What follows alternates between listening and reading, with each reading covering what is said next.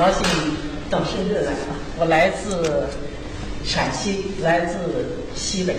今天呢，这个题目是从杨贵妃东渡之谜谈历史文化的魅力。这个时间，我带着大家呢进行一次呃历史的、艺术的。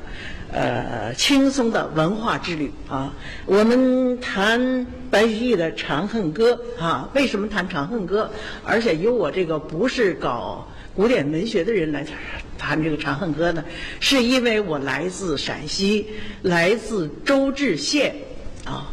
陕西是《长恨歌》诞生的地方。这个唐玄宗、杨贵妃他们生活在陕西长安。那么，周至的仙游寺是白居易创作《长恨歌》的地方，所以我今天在这儿呢谈《长恨歌》。那么谈《长恨歌》，咱们先从哪儿入手呢？必须先从杨贵妃入手。很有意思的一个话题，这是杨贵妃没有死啊，到了日本了。我在日本生活了很长时间啊，呃，也接触了一些有关杨贵妃的传说，嗯。有一次，我坐着那个大巴去在日本旅行，日本相京距半岛，呃，有古丁村啊，有这么一个地方，说是杨贵妃的故里。我很奇怪，我说怎么杨贵妃到了日本九京半岛这个地方？于是呢，在网上查找杨贵妃在日本的情况。当时呢，说是她在有古丁村。于是我就找了一个机会，就是到了有古丁村。那么日本相京距半岛有古丁村是一个很小的渔村。我到的那天正好赶上这个村的秋季啊，祭就是祭奠的祭，就是秋天的一个节日。老百姓们在村公所前面摆出了自己家的各种各样的制作的东西。互相卖，你卖给我，我卖给你。那么这些东西里边有很多呃以杨贵妃命名的东西，比如杨贵妃酒、杨贵妃酱、杨贵妃盐啊、杨贵妃这个寿司啊，还有杨贵妃窑烧出来的花瓶啊，大家看一下。这个是杨贵馆，是一个宾馆啊，应该是杨贵妃宾馆，它叫杨贵馆了。这是日本造的，尼古丁造的杨贵妃酒。他们想象中的杨贵妃就是就是这个这个样子的啊。杨贵妃酒，还有杨贵妃酒馆。这个是杨贵妃酱，这是杨贵妃窑烧出来的花瓶。在这个村子里呢。有一个庙，叫二尊院。这个庙里边呢，立着一个杨贵妃的像，就是这个像。大家看了这个像，到过陕西的人或许觉得很熟悉，因为它和我们今天杨贵妃那个墓马尾坡的石像是完全一样的。呃，是中国人雕刻的，陕西我们美协的主席设计的啊。呃，但是这个像到日本以后，日本人是不认可，认为杨贵妃太胖了。我们这个像雕刻的比较胖，日本人说杨贵妃没有这么胖，我们不接受，你改啊，就改成了这么瘦的一个杨贵妃像啊。这是杨贵妃像的正面像。那么不光是有这些个东西，还在杨贵妃墓前曾经有过一个诗，是中国驻日本参赞。张金树先生写的一首诗，他说的是什么呢？说的是“长生殿内情意长，天长地久两难忘。长安一别何处去？游古丁里望家乡。”啊，有个这样这样的些个存留。那么说。你杨贵妃到日本来有什么证据啊？当时我就问这个叶孤丁人，我说：“你们说杨贵妃在你们这儿，你们能拿得出证据来吗？”他说：“我们有啊。这个庙里边的主持叫田立志昭，他当时接待了我。他说：‘我给你拿出来，我们五十五世长老记载的杨贵妃到我们这儿的一些个记录。于是呢，他就给我拿出了一个这样的残留的记录，这个面儿是布的，里边的纸都是麻的啊。呃，古代日本的文字很多和我们的汉字都都用了啊，这个用的都是我们今天的汉字啊。大家可以看到，其中说了很多杨贵妃啊、陈玄礼的这些情况。呃，那么我就把这这个里边的这些东西啊，给他大概翻译一下，就是说他说的什么呢？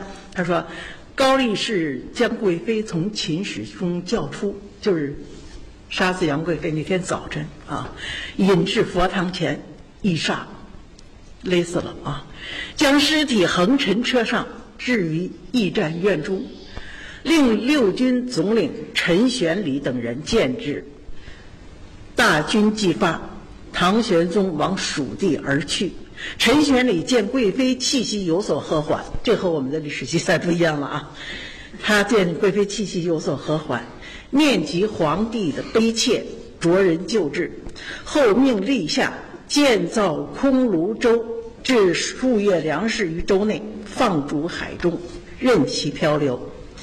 天宝十五载七月，啊，唐玄宗爱妃杨玉环乘空炉舟于九经塘渡口登岸，登岸后不久死去，礼人相继，葬于本寺院内，凭吊者不绝。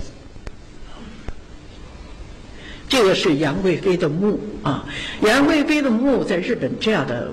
墓是很多见的，它又叫五重塔。那么五重塔这个这个它的右侧这个方向就是大海啊。这个贵妃墓是在海边的，它面向着大海，面向着中国方向。下边有很多小的五重塔，大家看到啊，这种小的五重塔，这个据说是陪同杨贵妃过来的那些个侍女们的呃墓葬哈。杨贵妃为什么会在九京登陆，会在油古丁村登陆？这个问题很自然的我们就提出来了。那么杨贵妃一下就能到日本，那么便捷就登陆了。那鉴真和尚登了几次？六次还是七次？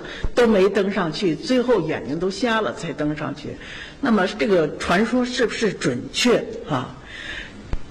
这个有古丁人告诉我，他说我们这个地方是有一股海流，每年在一定的季节，它是有海流从大陆中国大陆流过来啊。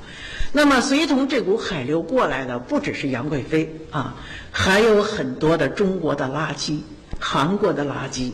这些个垃圾，我们大家在电视里边前几天可以见到，就是日本和韩国在就垃圾的漂流问题提出了一个。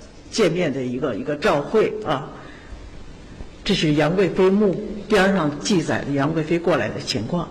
那么杨贵妃在这有什么东西留下来？我在周至当了九年的县委副书记，周至有一个寺庙叫涌泉寺啊，它是仙游寺的一个下院。当时涌泉寺的长老对我说。听说日本有泉涌寺啊，日语大家都知道，动词在后边啊，饭吃，这都是动词在后边。我们是动词在前面吃饭。那么有涌泉寺，就会有泉涌寺。这位长老拜托我到。日本去找一找，看有没有能和它相对应的寺。我就到了日本，在网上查询，查到了泉涌寺。当时跟泉涌寺的长老联系，那个长老还很牛啊，不愿意接见。我说我是从西安来的啊，说了很多好话，答应了让我见他半个小时。这就是日本京都的泉涌寺。呃，为什么这个长老这么牛气呢？他是说，我们这个泉涌寺，它的前身是仙游寺，叫仙游寺。我们这个仙游寺收藏了历代日本天皇的骨灰啊。后来我就跟他说：“我说这个我们周至的仙游寺也是有佛舍利的，也是皇家的寺院。”在周至仙游寺出土的法王塔地宫里面，这个这这面是隋朝隋文帝刻的碑文他把他供奉的舍利佛舍利放在里边。反过来，碑文的另一面是唐朝开启地宫的时候，唐代皇帝带领嫔妃的拜谒的这个刻的碑文。我说这我们那个寺也是一个皇家寺院。他说我们这个寺，他这个日本京都的泉涌寺，我们有一个国宝叫杨贵妃菩萨啊。我说我们那个仙游寺是《长恨歌》的诞生地，白居易在那写的《长恨歌》，于是这个长老觉得很很有些文化内涵在里边，也不再那么傲慢了，是吧？呃，后来呢，他就说我们这个国宝啊，这个杨贵妃菩萨是见过杨贵妃本人的。雕刻的，它是呃，现在呢是日本国宝级的文物，不是谁都能轻易看的。我说那让我看一看行不行？他就让他的下边的人打开了杨贵妃菩萨像的这个店啊。当时我见了这个杨贵妃。菩萨以后我很吃惊啊！我们见过很多很多的菩萨像，唯有这个杨贵妃菩萨才像，她这个装扮和其他的都不一样。大家知道菩萨的装扮无外乎两种，一种是藏传佛教那个菩萨，头上戴冠啊，呃，那个冠都是一个圆圆的，上面有点尖啊，呃，或者菩萨呢就像那个呃观音菩萨一样，披一块布梳发髻。但是这个杨贵妃菩萨像，呃，实际上是也。确实是很美的，和我们所见过的都不一样。大家看一下啊，这个杨贵妃菩萨像是见过杨贵妃本人的工匠雕刻的。她头上戴的这个冠，既不是藏传菩萨戴的那种冠，也不是我们汉汉族的那个菩萨戴的那个布。他这个菩萨是什么呢？是金步摇，他的璎珞都垂下来，哈，是据说是见过杨妃杨贵妃，或许是真。那么我在我们蒲城的博物馆又见到了另外一个金步摇，这是金仙公主墓出土的金步摇的照片。这个进步窑呢，呃，因为是出土文物，大家看，就是它周围有很多的缝。这个凤嘴里叼着很多的璎珞，现在这个璎珞已经看不到了啊。就是说，它这个贵妃婆子像是非常的贴近实际，唐朝的实际。我们提出一个问题：杨贵妃有多美啊？这个照片大家看了觉得不以为然啊。这你说她美，她她也许会美，有一些有一种内在的美。呃，杨贵妃究竟有多美？历史上记载哈，说她姿色冠带。冠就是冠军的冠啊，资质丰艳，娇娇如玉，光润如莹。最直接的描述就是白居易的《长恨歌》了，是吧？回眸一笑百媚生，六宫粉黛无颜色，啊。那么杨贵妃做何等打扮？《长恨歌》里谈到了云鬓花颜金步摇，啊，呃，翠翘金雀玉搔头，啊。这些个史料记载，杨贵妃的服饰务求美意，就是一定要美，要出类拔萃啊，引领新潮。唐朝的宫里有七百个人为其织锦刺绣，数百工匠为其雕刻金玉。在唐朝，倾国的供奉啊，使盛唐的贵妃步入了辉煌至极啊。杨贵妃是一个美的形象，对于我们今天来说是一种无形的。杨贵妃在唐朝的生活是非常的奢侈的。我们华清池是她和唐玄宗经常去的地方。呃，近些年在唐朝这个华清池的遗址哈，呃，挖掘出来了当年唐玄宗的芙蓉汤。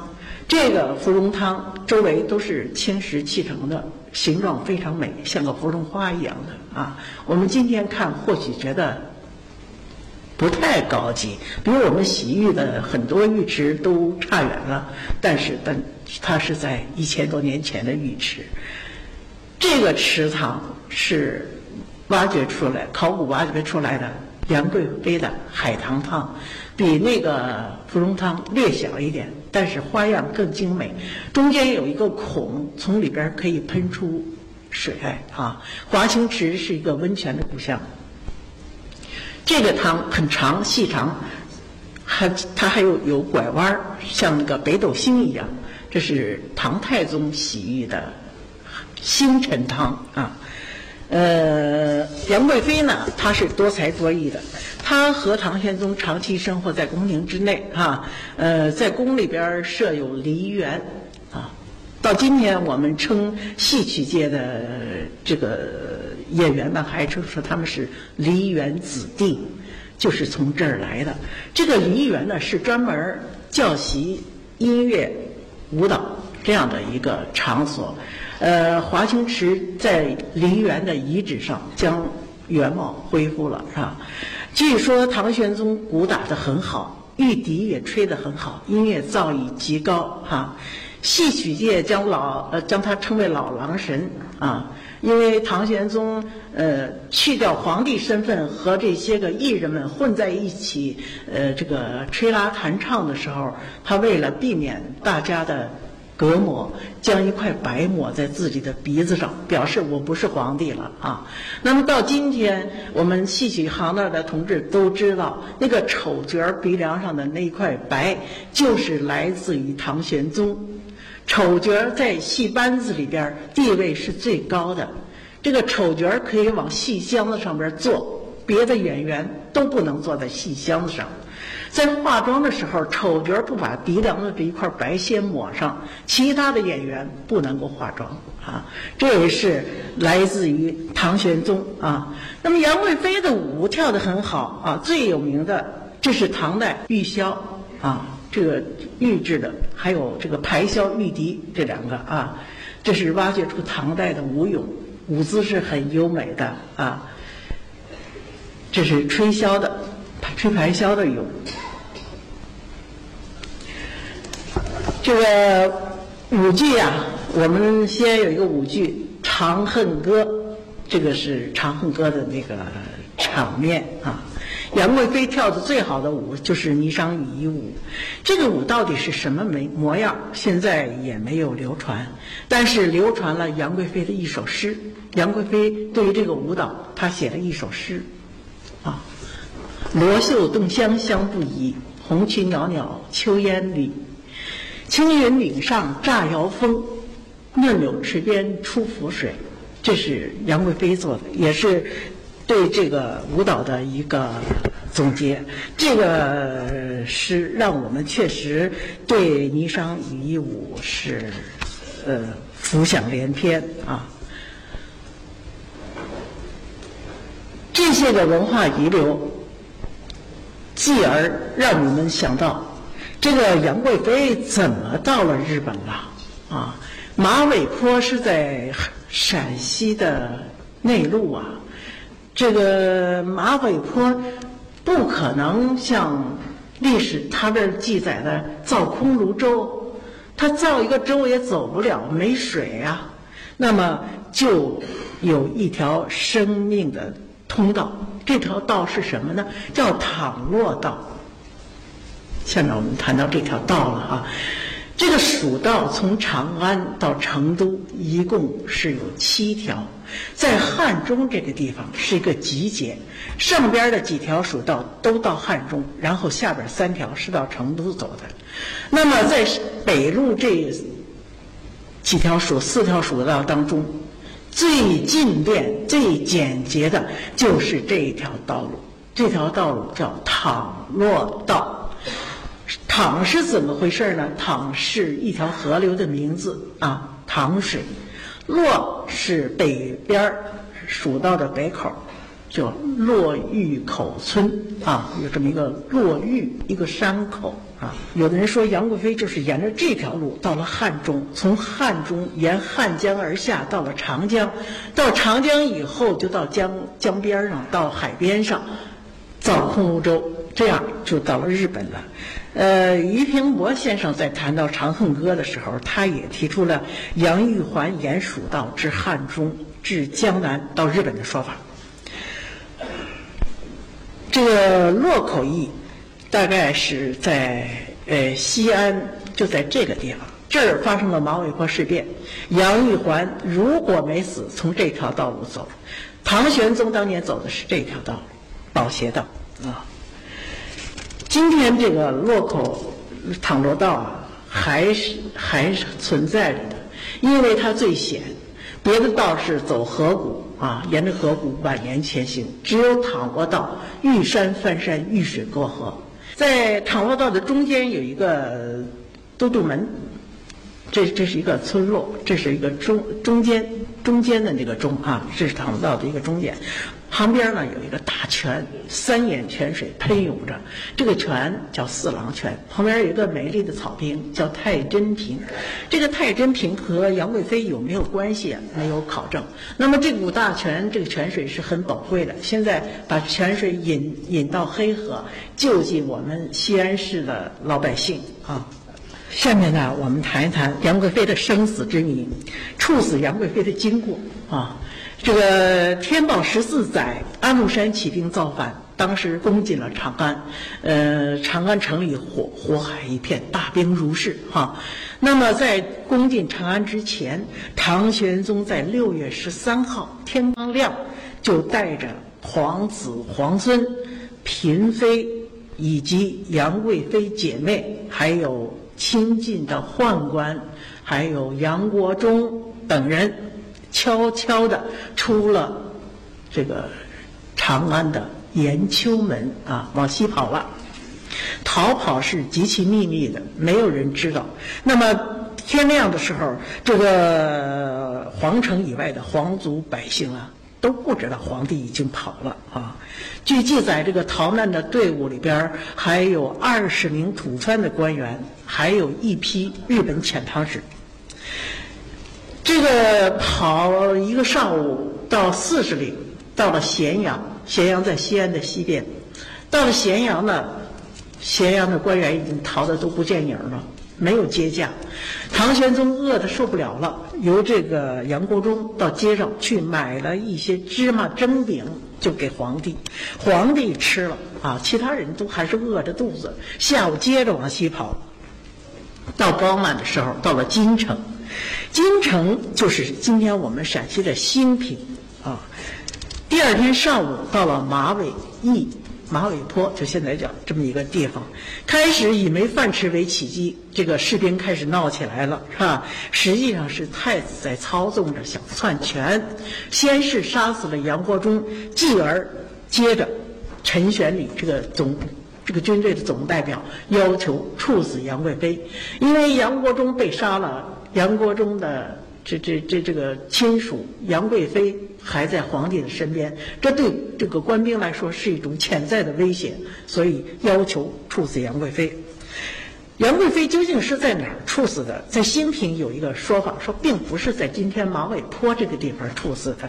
今天在兴平有一个黄三宫这么一个地方，在国道旁边往左。大概有那么几里地，有一个黄三宫，这个佛殿前是个窑洞，这个佛殿是个窑洞，不是盖起来的殿堂，上边外边还有一棵梨树。呃，这个这个殿前的人，这有人烧香哈，就告诉我说，杨贵妃就是在这个梨树下被杀死的。当时我想，我说这个梨树太小了，不是唐朝的。但是这个呃黄三公一进门有一棵很大很大的槐树，说是唐朝唐玄宗。手植槐树，这棵槐树叫卧龙柏，它是盘旋在地上的，它不往高了长。呃，这个我相信，这倒可能是真的啊，因为很粗壮、很粗壮的一棵大树。日本人分析杨贵妃没死的理由，哈。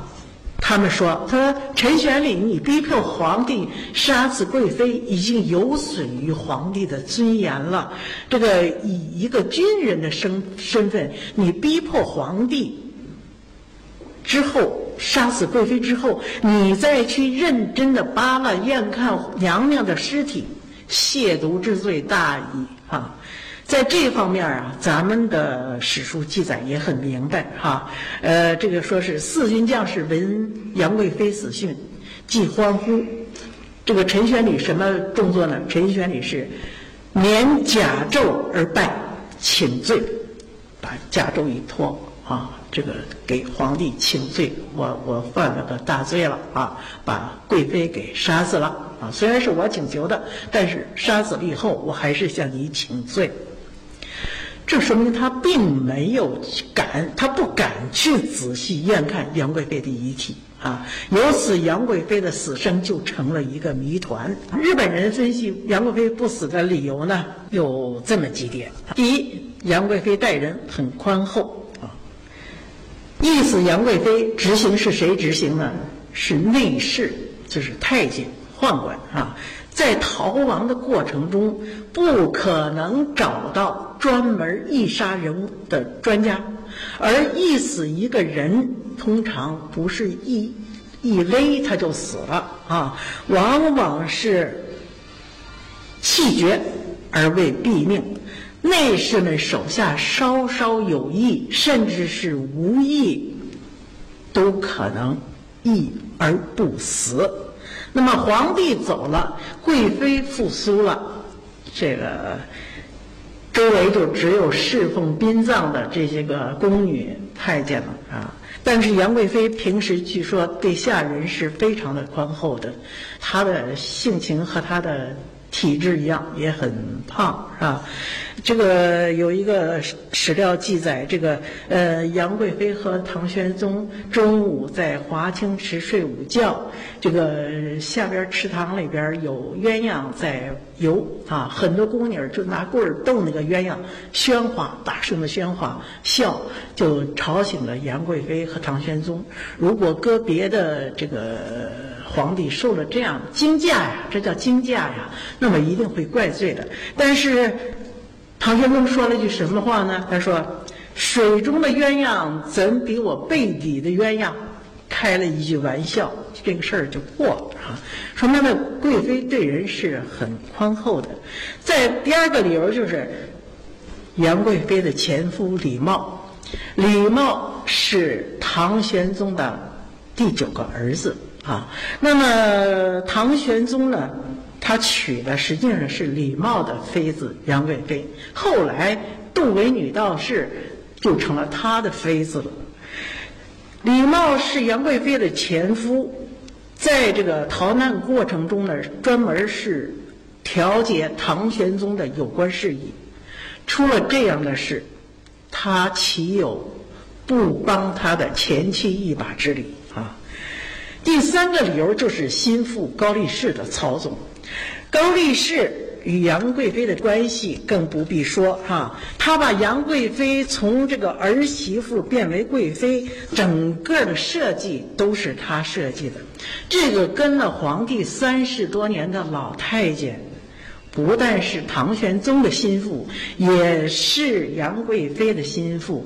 大家看，这是梅兰芳的《贵妃醉酒》。在这篇这个戏曲里边，高力士和杨贵妃的关系那表现的淋漓尽致。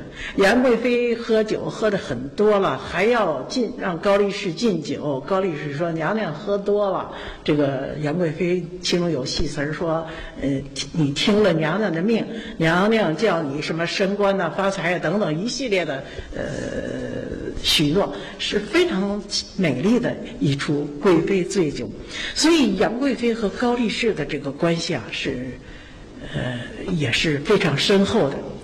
第四个原因呢，就是这个杨贵妃的侄子杨轩他的帮忙，杨轩。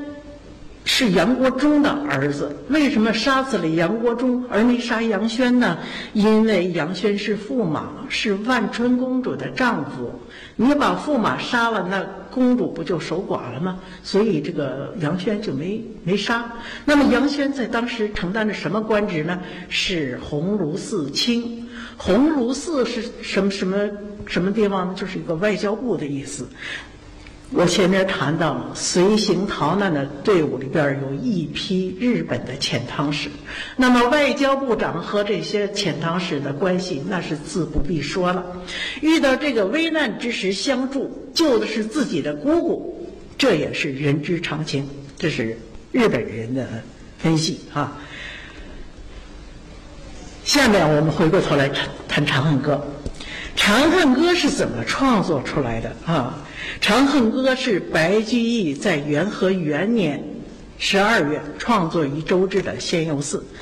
为什么在仙游寺创作《长恨歌》？因为白居易当周至县的县尉啊，当时写《长恨歌》的时候呢，距马尾坡事变不过五十年，不少当事者还活着。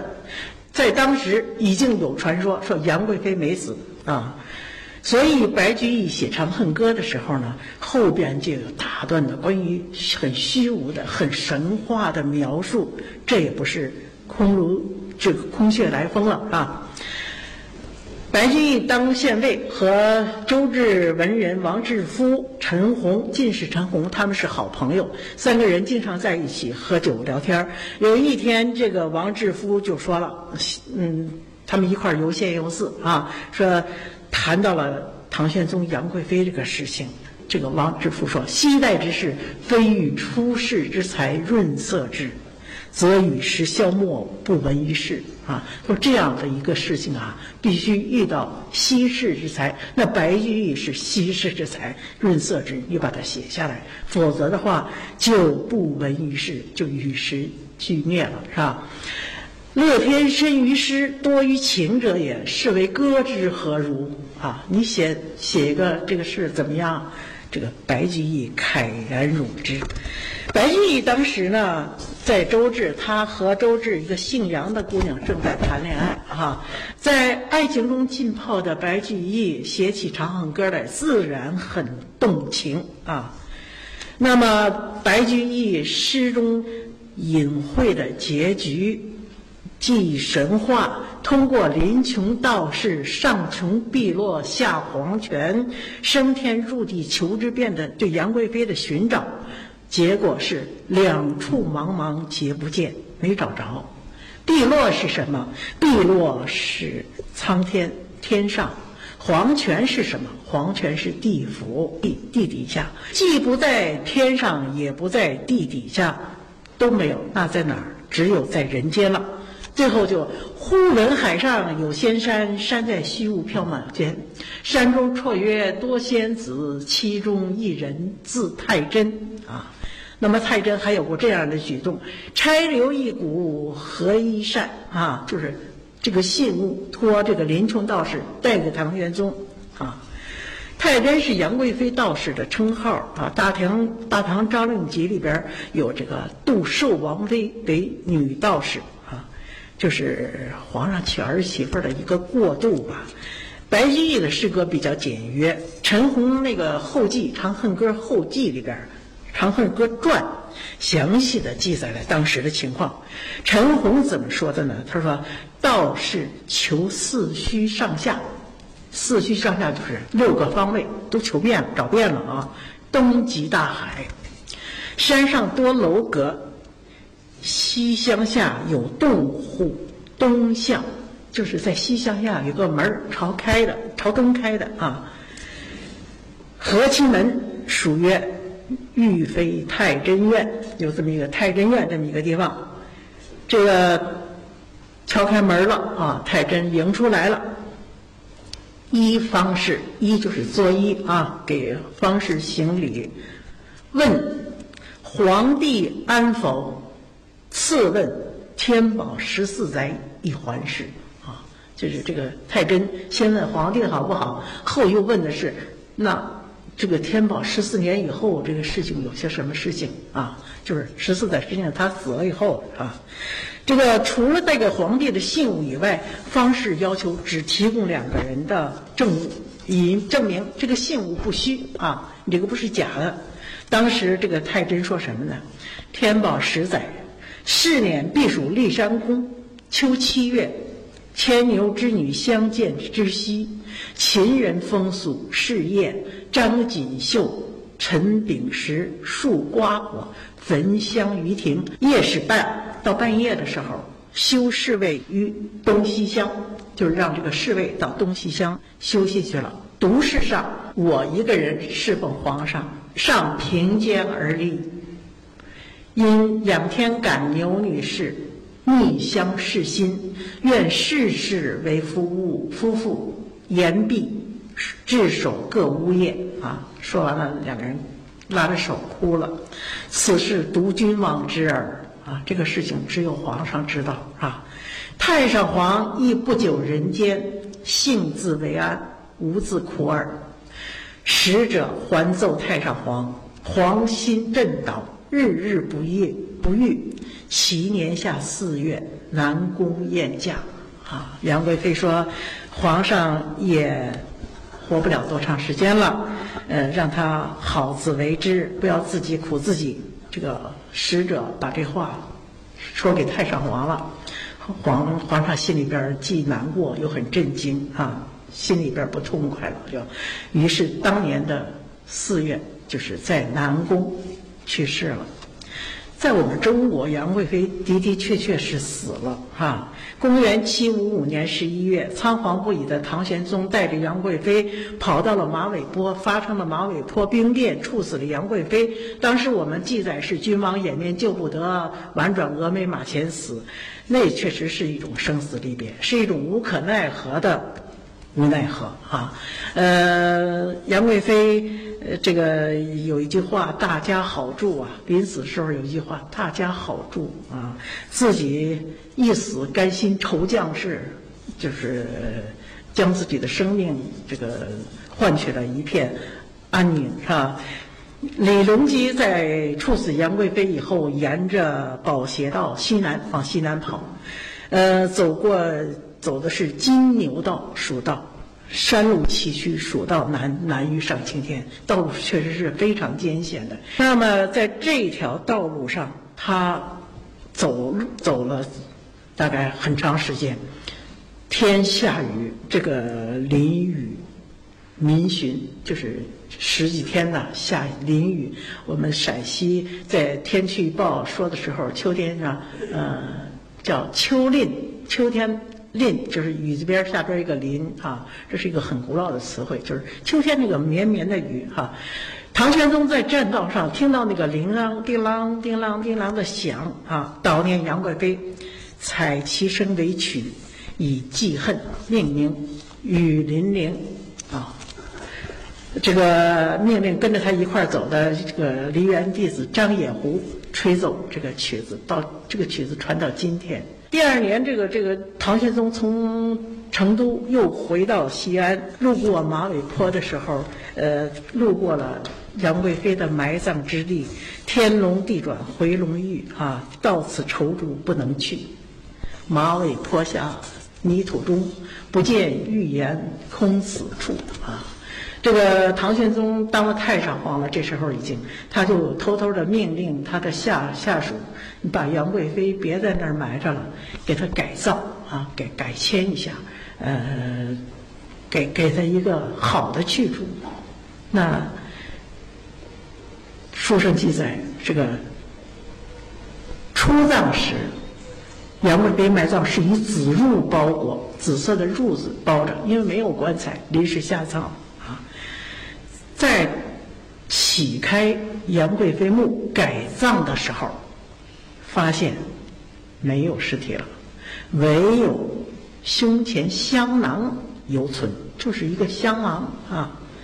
把这个香囊给皇帝看，上皇悲哀啊！看了以后，这个一捧黄土啊，埋葬了十一年的恩爱呀。呃，这个十一年的春梦，白居易的《长恨歌》以其凄美卓异的文字，确实是打动了无数的读者啊。下面我们谈的就是文学的精彩，文化的魅力。白居易的《长恨歌》毕竟是文学，不是历史，是现实与浪漫手法相结合的。中国的传统习惯往往把一个悲剧非。到一个非政治的女人身上，比如说褒姒啊，比如说是妲己呀，等等，都是这样的一种呃角色来承担巨大的政治包袱。那么这个巨大的政治包袱现在就背到了杨贵妃身上，一背就是千年啊。那么展示世俗的真相又解脱不了，这就是悲剧的震撼之美啊。唐玄宗的和杨贵妃的爱情是政治的。也是人性的，是失败的，也是让人心碎的。人们同情弱者，却往往改变不了现实。大家都喜欢团圆的那种世俗之美，不光是中国人这样，日本人也是这样。他世俗之美，他能让人赏心悦目，能让人愉快有幸福感。杨贵妃不死的结局，足以弥补历史的遗憾，安慰后人的这个缺陷。哈，这个扑朔迷离的杨贵妃，抓不住的这个空间，张扬着一种艺术的魅力。杨贵妃的美，没有照片留下来。啊，我们每个人心里都有一个美人，都有一个杨贵妃的形象。一旦杨贵妃如果真有样照片传下来了，恐怕她绝不能承担四大美女之一的美名啊！这就是艺术的魅力。文字的魅力，这给了文学艺术以发展的舞台。哈，在此基础上啊，有大批的关于唐玄宗、杨贵妃爱情故事的戏曲、电影、电视，比如说《长生殿》哈，嗯，《贵妃醉酒》，还有这个我们电视剧演的什么《大唐贵妃》呀、《唐明皇》啊等等。我们说杨贵妃从《霓裳羽衣舞》。到婉转峨眉马前死，到有骨丁里望家乡，这是一个故事。但是在故事的背后，它的内涵实在是太丰富了啊！呃，我说杨贵妃跟唐玄宗确确实实在我们这片土地上生存过。如果我们能跳离地球，在历史的长河中回望我们的历史，在璀璨的一片星光中，会有一片非常明亮的色彩，那就是我们的大唐盛世啊！唐玄宗死了以后，葬在泰陵，在蒲城，在他的父亲唐睿宗乔陵的旁边。唐玄宗很英明的一代皇上，尽管后来有了一些个荒唐，但是他的整个人生我们是值得肯定的。生前轰轰烈烈的，死后却冷冷清清啊。呃，这与他的先祖唐太宗是非常不能相比的。唐太宗的陪葬墓大概是一百六十多人。啊，其中有尉迟恭，有程咬金，有呃贵妃，有皇后、公公主、王子等等，一共一百六十多人，热热闹闹的啊。那么唐玄宗有几个呢？唐玄宗的陪葬只有一个高力士啊，这是很罕见的。任何皇帝陪葬墓没有没人陪葬，只有一个高力士陪葬。那么他。高力士在唐玄宗临死前流放乌州，七十七岁的时候听到这个唐玄宗死讯，绝食而死啊。唐玄宗的武将文臣何止千百，他的儿子有三十个，女儿有二十九个，独独只下命令高力士陪葬泰陵。这说明了什么？说明了唐玄宗经过了开元盛世，经过了安史之乱，他已经看透了人间冷暖。我们所处的土地是一片历史非常丰厚的土地，蕴藏着一颗一颗的无价的珍宝啊！他们是有质地的，他们是沉甸甸的。观看我们的历史，我们为我们的祖先而震撼而骄傲。那么中华的文化，我们顺手采撷一点儿，便是一种博大精深啊。可是我们往往又身在其中，相入相化而不觉啊。所以我们要学会体会文化的韵，这个体会是需要时间、需要精力、需要琢磨的啊。我们的文化是质的、内敛的啊。它拿在手里不是火山灰，不是泡沫塑料，它是有分量的物质，在我们生活中，在我们的周围，无时不渗透着祖先留给我们的气息。我们的要让自己的思想细腻一点，让我们的心宽展一点，文化感觉敏锐一点，这样你的人生会更有味道，才更精彩。二零零零年到二零零九年，我在周至当了前后大概九年县委副书记啊，这个不能和白居易比了，他当过县尉。但是我觉得在为官的链条上，如果一环一环的倒上去，我会和白居易相撞的啊。那么白居易生活在县衙里，呃，我也生活在周至县委的大院里，我住在最后一层啊，呃，宿办合一这个小办公室，嗯，因为周至这个县委自从呃周至建县以来就没，他从历史上就没搬过家，县委就是过去的县衙，呃，当晚上这个这个呃官员们都回去了，因为我家在西安呐，回不去啊，远呐，这个办公室就我一个人。推开窗户，月光洒下来，我看到南墙根下那个藤蔓穿来绕去，穿穿来绕去，我就想起了白居易。